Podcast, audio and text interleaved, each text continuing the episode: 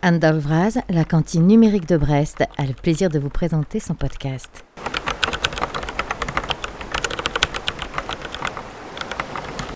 « 43e épisode. Nous recevons Caroline Muller, maîtresse de conférence à l'université Rennes 2, et Frédéric Claver, assistant professeur au C2DH de l'université du Luxembourg, pour leur travail sur le livre numérique Le goût de l'archive à l'ère numérique. Il nous parle de l'évolution du métier d'historien au travers de nouvelles pratiques et méthodes liées aux outils numériques, en rapport avec les archives, vous l'aurez supposé, mais aussi avec les collectifs de recherche et les modes de publication. On évoque encore les mouvements des humanités numériques et de la science ouverte. Bonne écoute. Caroline Muller, Frédéric Claver, bonjour. Bonjour. Bonjour. Euh, vous êtes docteur et doctoresse en histoire contemporaine. Frédéric Claver, tu es euh, équivalent maître de conf à l'université de Luxembourg au C2DH. Alors le C2DH, c'est donc pour euh, Center for Contemporary and Digital History. C'est un, disons, un centre de recherche qui, qui est centré à la fois sur l'histoire du temps présent et sur les nouvelles méthodologies numériques que l'on peut appliquer particulièrement à l'histoire contemporaine. Et Caroline Muller, tu es maîtresse de conférence à l'université de Rennes 2. Oui, tout à fait, où j'enseigne aussi euh, l'histoire contemporaine. Et nous vous recevons euh, aujourd'hui par rapport à un, de vos projets communs euh, qui s'appelle Le goût de l'archive à l'ère numérique, hein, qui fait écho à un texte, à un livre de référence écrit par Arlette Fage dans, en 1989 qui, qui met en avant euh, l'archive comme euh, un peu spécificité des travaux d'historiens et de tous les, toutes les facettes hein, qu'ils peuvent avoir, hein, euh, de ce rapport à l'archive à la fois comme un peu signature de, de leur métier, mais aussi comme, comme un rapport corporel, hein, une certaine intimité en fait à leur objet. Alors, le goût, le goût de l'archive d'Arlette Farge, donc euh, dans, ce, qu'elle qualifie elle-même de petit livre, qui a eu énormément de succès, hein, qui a été traduit euh, en anglais, en allemand au moins, euh, et dans d'autres langues.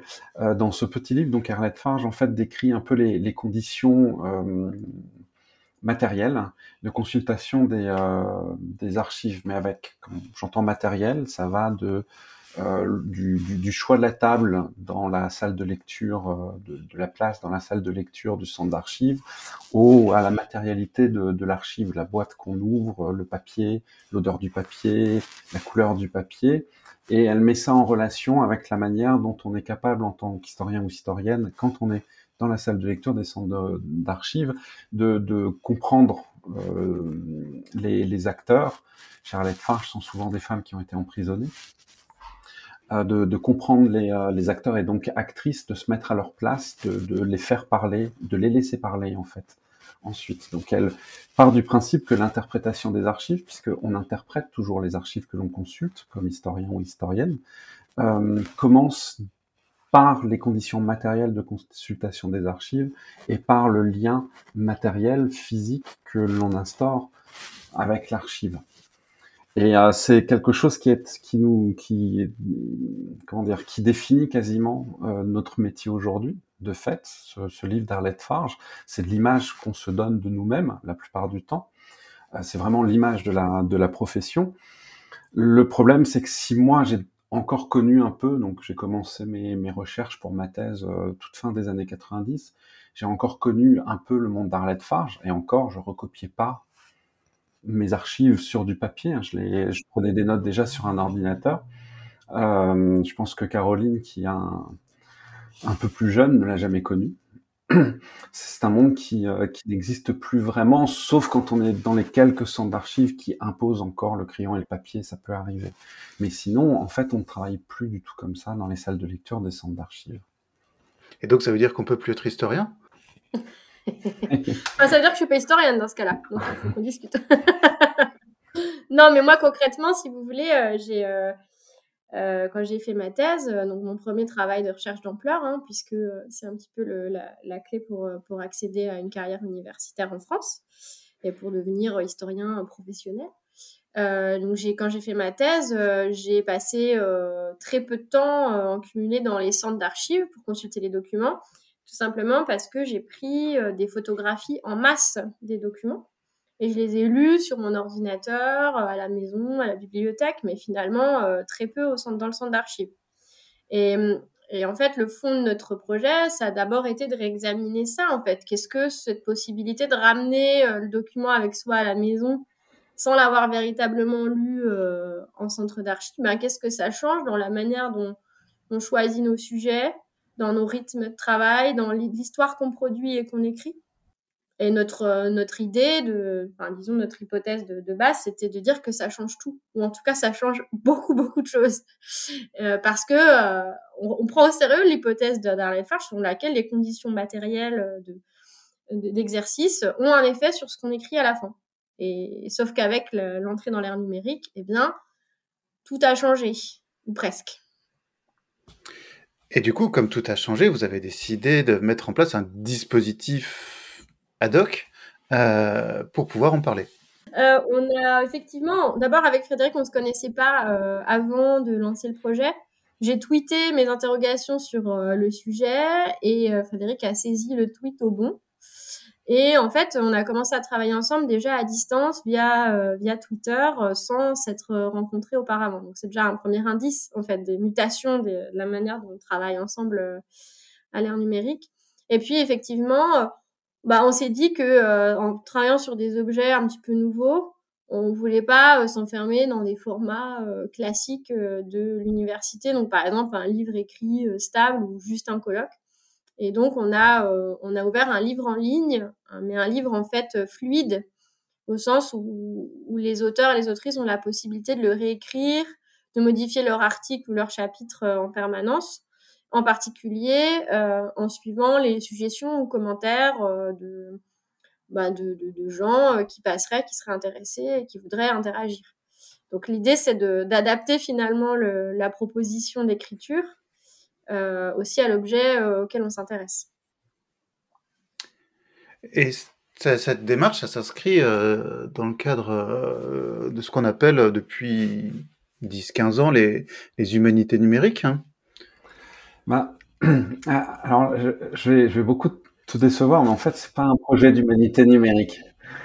C'est pas un projet d'humanité numérique. Euh, Euh, enfin, ça, ça dépend, c'est toujours la même chose, ça dépend comment on définit les humanités numériques, l'histoire numérique, etc. Mais justement, nous, ce qui nous intéresse ici, c'est de, de, de, de, nous, de regarder ce qui se passe entre les quelques historiens et historiennes qui restent, qui refusent les évolutions numériques. Euh, on a organisé hein, une journée où il y avait Arlette Farge, où elle débattait avec Sean Takats, qui est... Euh, euh, aujourd'hui un collègue de l'université de Luxembourg, mais qui est un qui a qui a qui fait partie de ceux qui ont qui ont dirigé le, le projet Zotero, le, un logiciel de, de, gestion des références bibliographiques, et ensuite avec Abby Mullen, euh, Tropi, qui justement est un logiciel qui gère les photos qu'on prend en centre d'archives, qui est beaucoup plus historien que Zotero. Et, euh, et Arlette Farge, quand, quand on lui dit que telle collection d'archives a été numérisée, comme elle connaît très très bien les archivistes, elle va voir les archivistes et leur demande les originaux mais elle les connaît très bien, donc euh, elle, a expliqué qu'elle arrivait souvent dans ces cas-là quand même à, à, travailler sur euh, sur la version papier. Mais donc ce qui nous intéresse, c'est entre entre ce cas, c'est quelques cas un peu extrêmes, et puis l'autre l'autre euh, l'autre côté, c'est-à-dire les, les, les, gens à, à, la rigueur comme moi, c'est-à-dire qui ne font quasiment, qui ne travaillent quasiment plus sur les archives que par leur ordinateur. Euh, regardez tous ceux qui sont entre, donc tous ceux qui sont entre les historiens qui sont dans le monde d'Arlette Farge d'une manière et, les historiens qui sont dans le monde des humanités numériques. Et regarder les pratiques informatiques entre ces deux extrêmes. C'est ces pratiques-là qui nous intéressent finalement.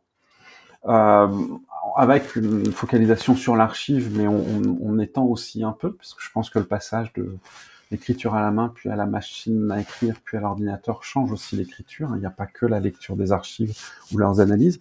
Donc c'est un peu, alors... Euh, Caroline utilise des mots plus élaborés pour ça. Moi, j'appelle ça le ventre mou. euh, des historiens et historiennes euh, qui, qui en fait ont intégré énormément de pratiques informatiques mais sans les documenter. Donc c'est pour ça qu'on a essayé de mettre dans les articles les plus récents, de mettre en avant la, hum, la notion de pratique discrète, de pratique informatique discrète. Toutes ces pratiques informatiques qu'on a de fait adoptées sans les expliciter et en partant du principe que dans ces pratiques informatiques, prendre des photos en centre d'archives, bah, ça pose aussi la question de comment on les classe sur l'ordinateur. Euh, donc comment on les retrouve ou comment on les perd. Euh, écrire avec un écrire avec un, un, traitement de texte et non plus à la main ou à la machine à écrire, parce qu'après les brouillons, la notion de brouillon est plus du tout la même.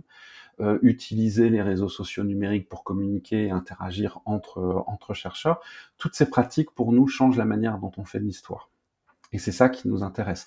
On n'est pas sur des projets comme euh, la Time Machine, par exemple, qui ambitionne de tout numériser et puis de, de restituer ça, on ne sait pas encore très bien, mais de restituer ça d'une manière aussi un peu euh, interactive. On n'est pas non plus dans, on est dans les centres d'archives à se concentrer uniquement sur l'objet papier, on est vraiment entre les deux. Qu'est-ce que ça change d'avoir son appareil photo en centre d'archives? Donc les, humanités numériques, qui est un terme un peu, euh, un peu fourre-tout quand même, euh, quelquefois qualifié de, de, parapluie pour englober un peu euh, tout ce qui n'était pas encore documenté, on va dire, par la, tradition de certaines disciplines. Euh, vous, vous le voyez plutôt comme un creuset de, de, nouvelles approches, de, nouvelles ou d'un renouveau ou d'un peut-être d'un grain de sel qui est mis dans des pratiques plus anciennes. Le, le, terme de grain de sel est assez intéressant, mais du coup, c'est pas un grain de sel, c'est toute la salière. Hein. Mm. Euh, parce que je, je reprends l'exemple le, de l'appareil photo qui est très parlant, parce qu'en fait, maintenant, on n'y va plus avec un appareil photo, on y va avec son smartphone pour prendre les photos. Et le smartphone, c'est aussi l'intelligence artificielle qu'on emmène dans la salle de lecture. Dans quelle mesure ça change la manière dont on approche les archives On ne sait pas encore. Enfin, on ne sait pas nécessairement c'est juste, euh, enfin, on a quand même quelques idées sur quelques phénomènes, mais euh, c'est juste qu'il faut s'y intéresser si on veut savoir avec ces dispositifs quels sont les biais qu'on apporte aussi. Après, de fait, euh, on, dit qu'on n'est pas un projet en humanité numérique au sens où on n'est pas sur les mêmes questions que les projets qui s'affichent en humanité numérique, mais on brasse des questions qui sont tout à fait liées. Euh, que ce soit par exemple dans, dans, le chapitre que Frédéric a pu écrire sur euh, bah, qu'est-ce que c'est que faire une requête euh, à, à, une API quand, on, quand on fait de la recherche, en passant par les archivistes qui nous expliquent ce que c'est que d'absorber massivement des, des données de d'archives nativement numériques à partir des services administratifs, puisque ça c'est aussi un, des volets du projet. On essaie de faire émerger un dialogue entre les disciplines qui tournent autour de des archives et de l'histoire.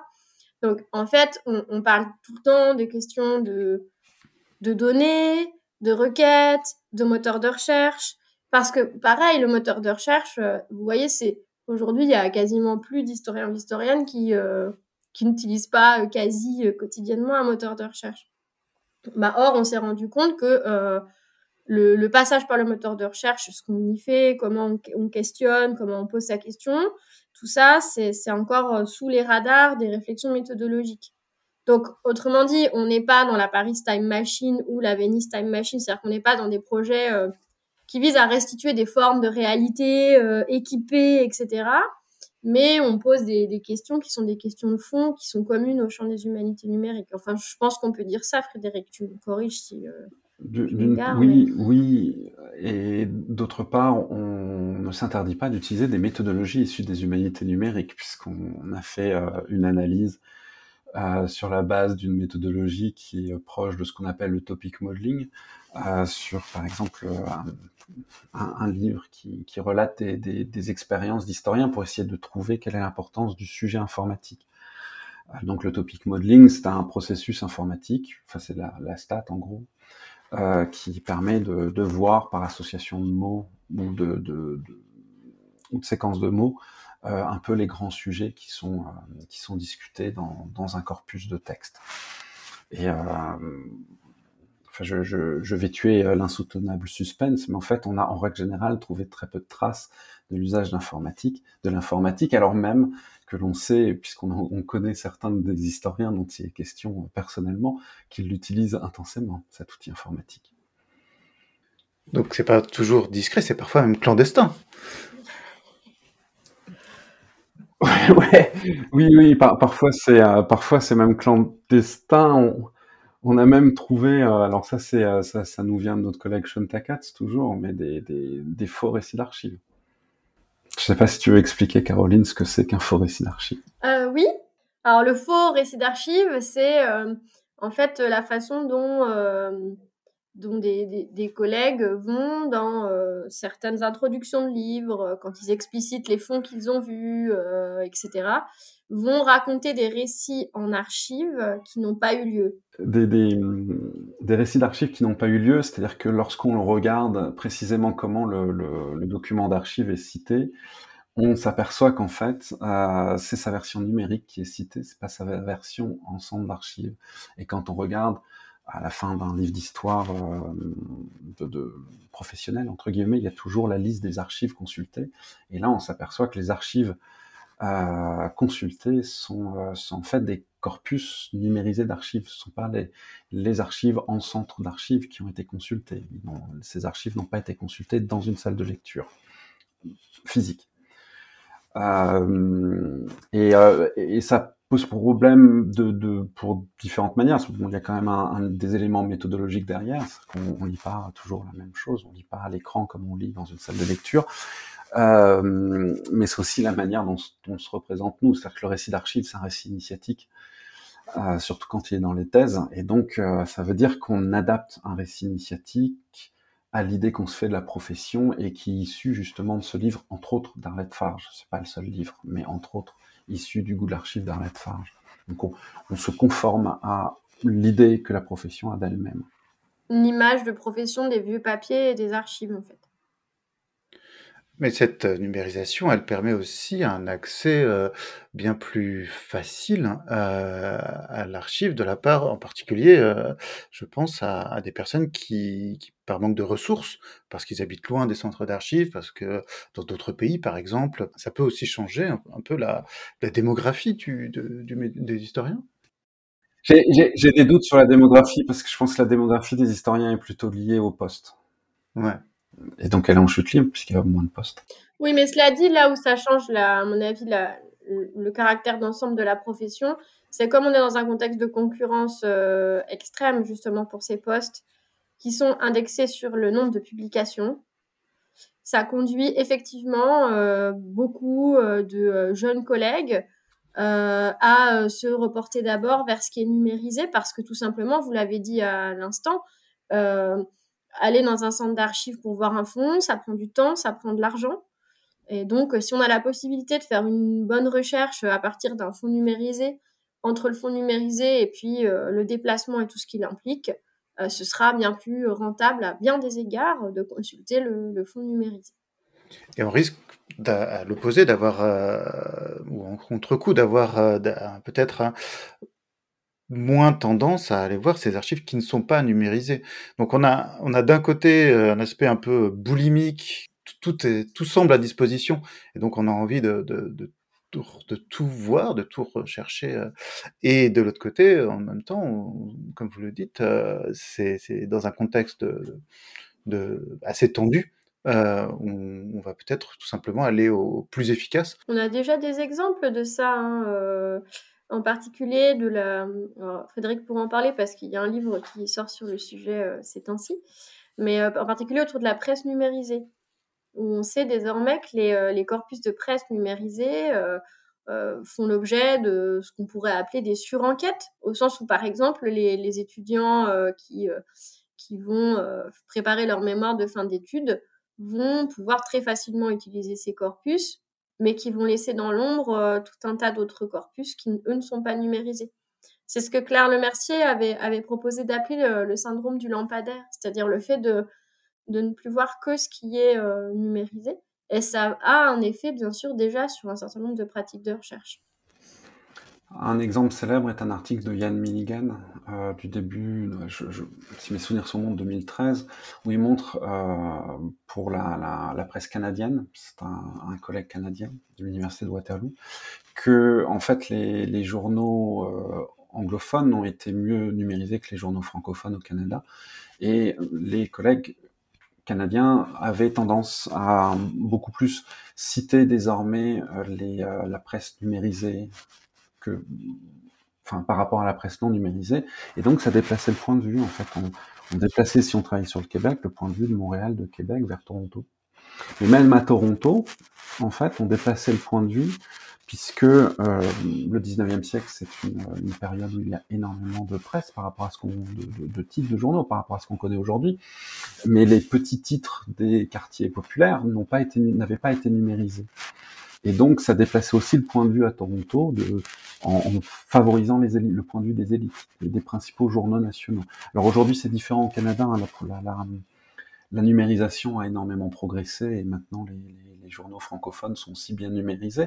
Mais pendant un temps, il est clair, Yann Milligan a montré que les, collègues canadiens favorisaient ce qui était numérisé.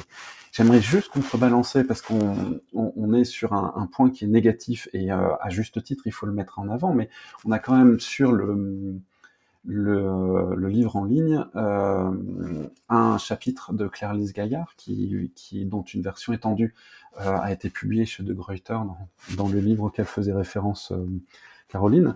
Euh, et Claire-Lise euh, travaille sur les annonces, euh, le marché de la rencontre,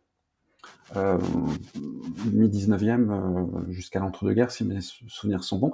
Et ça, c'est un sujet très intéressant, mais qui aurait été impossible sans la numérisation parce qu'il faut, il aurait fallu, avant la numérisation, un type de presse, on avait, par exemple, on savait qu'il fallait rechercher quelque chose pendant un an, et eh bien, il fallait prendre tous les titres pendant un an, un par un, et regarder ce qu'il y avait dans. Je l'ai fait, hein, je l'ai fait. Euh, mon tout premier mémoire à Sciences Po Strasbourg, c'était sur The Economist, sur quatre ans, j'ai dépouillé tout The Economist pour trouver tous les articles dans, cet hebdomadaire sur la France. C'est d'ailleurs pour ça qu'on avait pris un hebdomadaire et pas un quotidien, sinon ça aurait été trop difficile pour un mémoire, euh, quelqu'un qui était en troisième, quatrième année. Hein.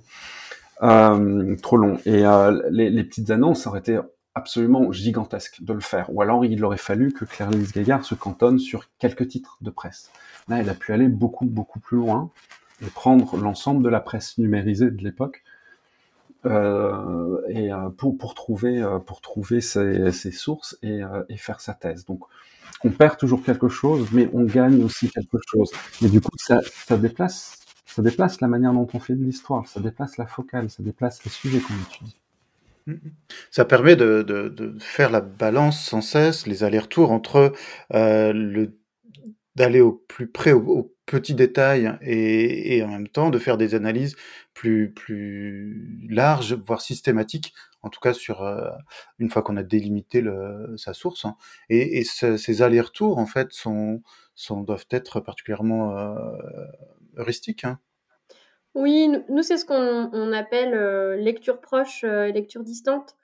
C'est-à-dire euh, le, le fait d'apprendre à lire sans lire, c'est-à-dire à demander en fait à la machine de brasser euh, des gros volumes de données pour pouvoir euh, nous les restituer euh, dans un format lisible, par exemple dans des tableaux, dans des cartes. on parlait tout à l'heure de topic modeling, donc on peut demander à des, logiciels de nous restituer les grandes thématiques qui vont émerger d'un corpus. Donc ça, ça va être toute une série d'outils qui, appartiennent à la lecture distante. Apprendre à, à, à, ne pas lire en fait directement si on est un peu provocateur. Alors, euh, évidemment, c'est pas moi qui le dis, hein, il y a toute une littérature là-dessus. Et puis, associé à cette lecture distante, une lecture qu'on dira proche, qui est la lecture euh, plus traditionnelle, au sens où on prend le document et on le lit de manière, euh, disons, individuelle, euh, en, en, lisant le journal euh, en long, en large et en travers, si vous voulez. Mais en fait, les deux approches ne s'excluent pas voire euh, c'est là euh, souvent que ça devient très intéressant en fait, puisque euh, effectivement, vous pouvez en, en, parler là à Frédéric, puisque Frédéric travaille beaucoup dans cet aller-retour entre lecture proche et lecture distante. Moi un peu moins, moi je suis plutôt une historienne qui travaille un peu plus en lecture proche pour le coup. Alors, il y a même clairement des cas où la lecture distante est une condition de la lecture proche. Oui. Mm. Euh, deux, collègues autrichiennes ont, par exemple, travaillé sur les grands, euh, sur les grands corpus de presse numérisée. Alors, on, parle beaucoup de la presse numérisée parce que c'est ce qui a été le mieux et le plus numérisé. Hein. Euh, elles, ce qui les intéresse, ce sont les migrations de retour, les gens qui, qui, changent de pays et puis qui à un moment rentrent chez eux, qui rentrent dans le pays de, dans leur pays d'origine. Et euh, mais elles, même elles, vont pas commencer à faire leurs analyses sur l'ensemble de la presse. Il faut d'abord qu'elles euh, restreignent leur corpus pour avoir quelque chose qui les concerne plus, qui concerne plus le sujet. Et dans ce cas, elles font du topic modeling sur l'ensemble du corpus. Le topic modeling leur permet de chercher, d'avoir les articles qui vont les intéresser. Et là, elles peuvent commencer à travailler, y compris en lecture proche. Mais sans ça, elles auraient du mal à faire la lecture proche. Ce qui implique néanmoins d'avoir déjà une très bonne connaissance de sa question et de son sujet avant, parce que sinon, on ne sait pas comment chercher, on ne sait pas quoi demander. Donc en fait, il y a, y a, à mon avis, il y a quand même déjà pas de la lecture proche, mais ça oblige à avoir une familiarité euh, qui, à mon avis, ne peut pas émerger véritablement avant d'avoir fait un peu de lecture proche. Si je me permets de, lancer la discussion avec Frédéric. oui, c'est évident. Euh, maintenant, c'est euh, pas tout à fait comme avant entre guillemets, dans la mesure où on, les, les hypothèses peuvent être plus larges ou moins bien définies en fait on travaille toujours sur hypothèse. À un moment, on s'intéresse à un sujet, et donc la première hypothèse, c'est que le sujet est intéressant. Oui. déjà. Donc il y a toujours une hypothèse à un moment. Simplement, les hypothèses peuvent être un peu moins précises. On peut laisser un peu plus parler les archives, entre guillemets, euh, par la lecture distante. Mais attaquer un corpus sans aucune question préalable, euh, ça risque de tomber dans des... Euh, euh, dans, dans, des, dans des, des, des, extrémités regrettables, comme, euh, comme cette équipe qui a dit qu'elle avait trouvé dans le corpus de Google Books de nouvelles orthographes de certains mots, et en fait c'était des erreurs d'OCR, de reconnaissance optique de caractère. Euh, je vous propose de, de, de, revenir un petit peu au projet euh, du goût de l'archive à l'ère numérique. Euh, c'est donc un, un, livre en ligne collectif. Il y a combien de personnes qui participent hein? On avait euh, une douzaine de textes, euh, plus que ça maintenant, vingtaine. En plus, on a encore un chapitre dans les soutes là qu'il faut qu'on lise et qu'on euh, mette en ligne. On a 20 chapitres, hors introduction, avant-propos et hors bibliographie. et sur ces 20 chapitres, il y en a d'ailleurs deux qui sont traduits en polonais euh, parce qu'on avait l'occasion de le faire. Donc ça fait une vingtaine de chapitres. Certains chapitres sont effectivement des auteurs ou autrices seuls, d'autres sont à plusieurs. Donc ça fait plus de 20 auteurs, ça fait entre 20 et 30 auteurs et autrices. À chaque fois, c'est ouvert aux commentaires. C'est ça, c'est un dispositif technique très simple, hein, puisque WordPress permet de... Enfin, la, dernière fois avais, que j'avais regardé des stats, c'est un, site sur deux qui est ouvert aujourd'hui est ouvert sur WordPress, donc c'est vraiment un logiciel euh, très répandu et plutôt simple à utiliser. Et on y rajoute un plugin qui fait qu'on peut commenter les textes paragraphe par paragraphe ou dans leur globalité. Et ça, c'est très intéressant.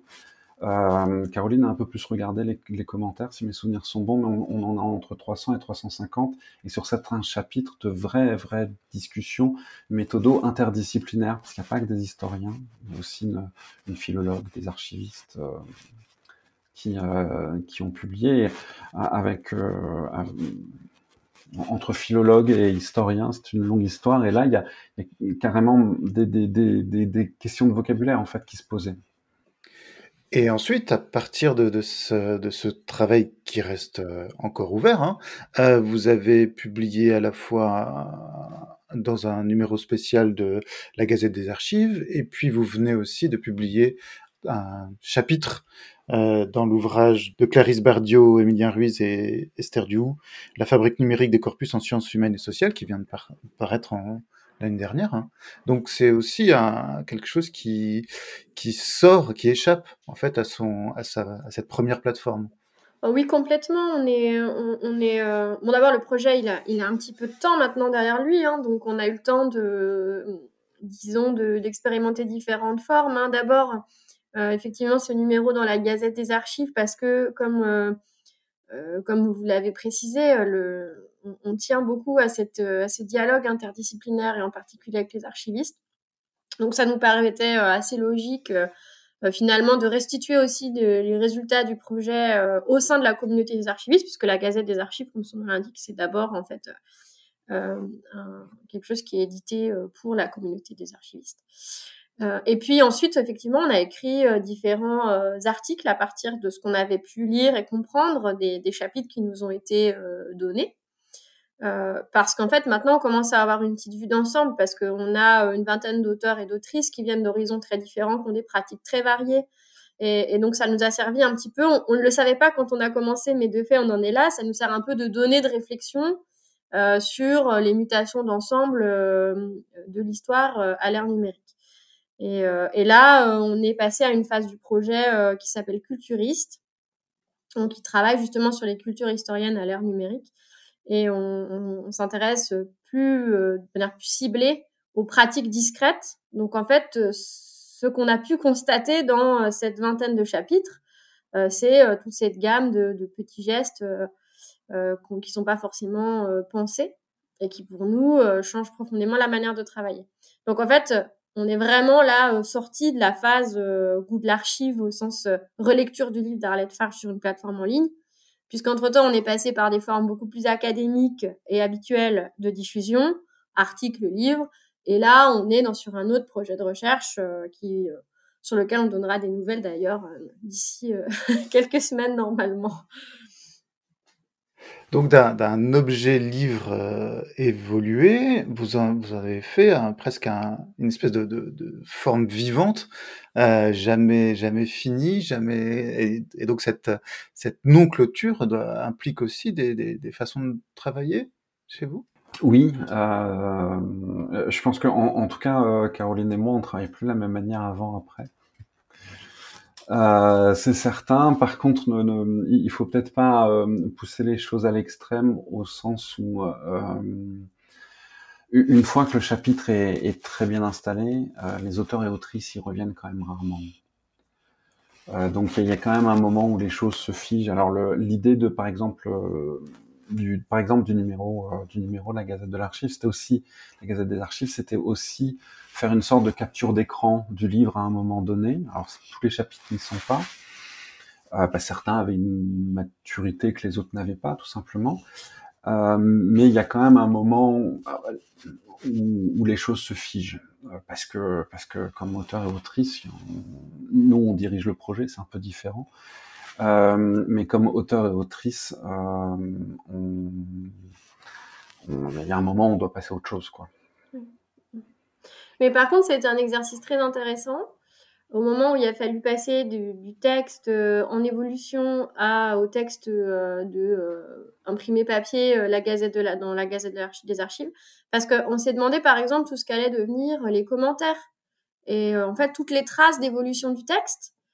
Parce que le papier permet pas les versions, il permet pas de mettre dans les marges tous les commentaires qui ont mené au, texte définitif. Je ne sais pas si les historiens médiévistes approuvent ces propos. Mais en tout cas, euh, c'était euh, c'était intéressant en soi de constater tout ce qu'on non, tout ce qu'on perdait par rapport euh, à, à l'environnement dans lequel le texte avait été écrit au départ.